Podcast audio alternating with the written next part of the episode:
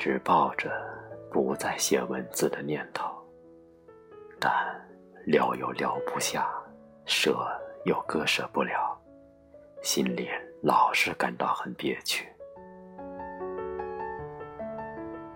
今年开始，稀里糊涂的觉得身体有明显不适症状，一是眼睛既近视，又花的不行，看着文字费劲；再就是走路步履沉重了起来，看样子真的开始老了。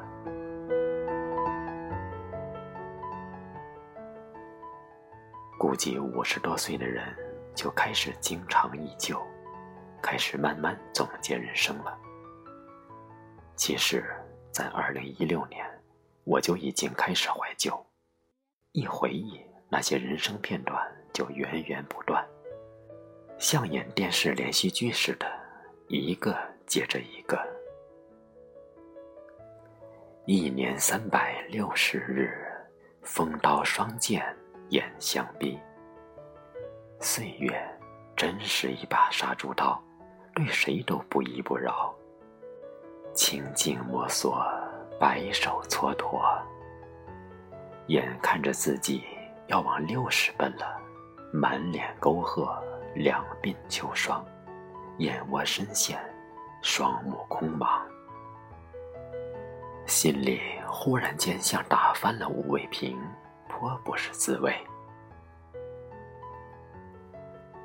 孔子说过：“吾十有五而志于学，三十而立，四十而不惑，五十而知天命，六十而耳顺，七十而从心所欲，不逾矩。”这几句经典而持久，曾引起后世许多人的内心共鸣。光阴似箭。日月如梭，这么倏的就冲到了六十岁的里程碑前。六十岁，究竟意味着什么？耳顺将至，也意味着人已经半截入土了。回头向来路望去，我感觉到，人生就是一场漫长坎坷、风雨飘摇的旅行。甚至可以说，人生就是一场。从生到死的摆渡。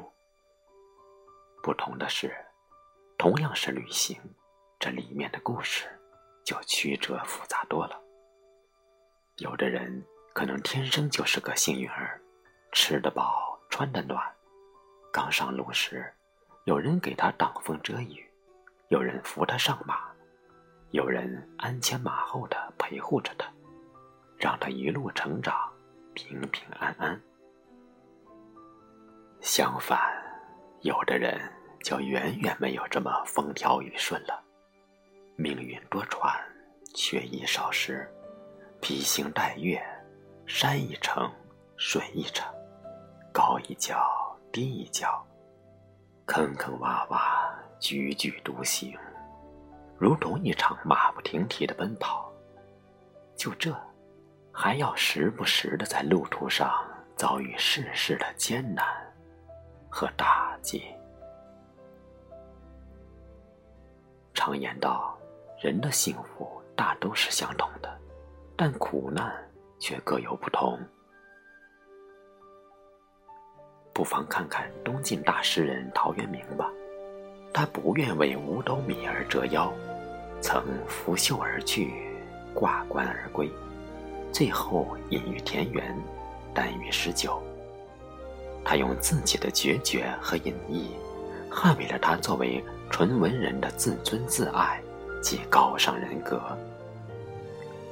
记得他后来写过这样两句诗：“纵浪大化中，不喜亦不惧。”我发现这两句诗，写出了他在蝇营狗苟的红尘世界里，面对幸运和不幸时，采取的鲜明态度就是。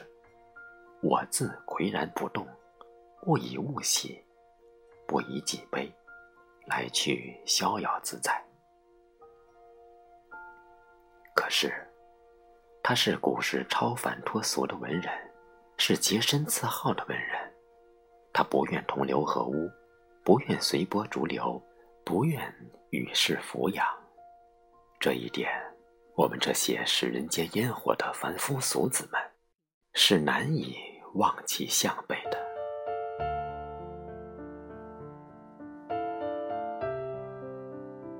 无奈何间，在世俗生活中。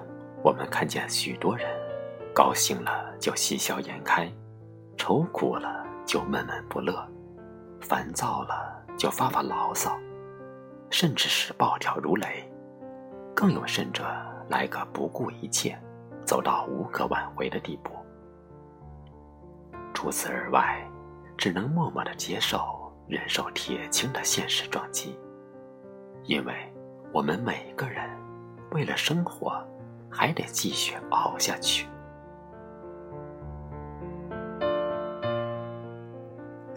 回想自己曾走过的路，同样遭遇无可奈何的煎熬的时候，我便经常用阿 Q 精神胜利法，不断的安慰自己：只要善良，只要正直，只要不要太多私心杂念，只要坚持努力积极生活工作。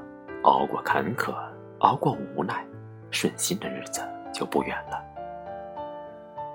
这倒也是，有时真的就比较幸运了。通过我的努力，以后日子就越来越好了，也比较顺心了。我感谢上苍对我的眷顾。很多比我年轻的人因种种原因离开这个世界，而我还活着。尽管不怎么健康，但依然享受生活。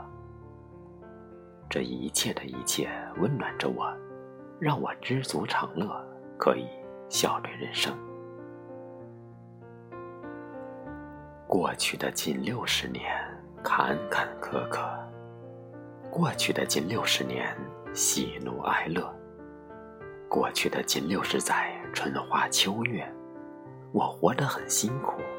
但也很快乐。生活的积累，岁月的沉淀，凡事拿得起，放得下。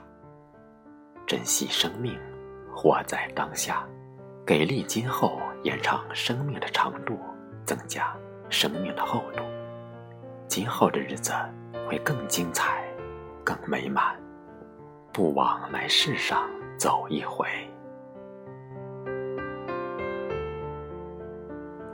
一位哲人曾说：“人的生命犹如一条河流，少年时涓涓水珠，清流晶莹；中年时奔流峡谷，浪遏飞舟。待到老年，河流已进入大海，水面宽阔了，波涛平稳了，包容万物，海阔天空。多么精辟的感悟呀！”健康的身心，良好的心态，知足常乐，便是今后的生活宗旨。做自己想做的事儿，让生活变得自由轻松。老有所学，学习了解新的知识，不断的充实自己。为孩子，为家庭，尽自己所能，做些力所能及的事情。李白。曾在《将进酒》中写道：“人生得意须尽欢，莫使金樽空对月。”岁月如歌，人生几何？珍惜每一天，过好每一月，走好一年年。善待自己，善待生活，善待周围的一切。享受时代带给我们的美好无限的生活。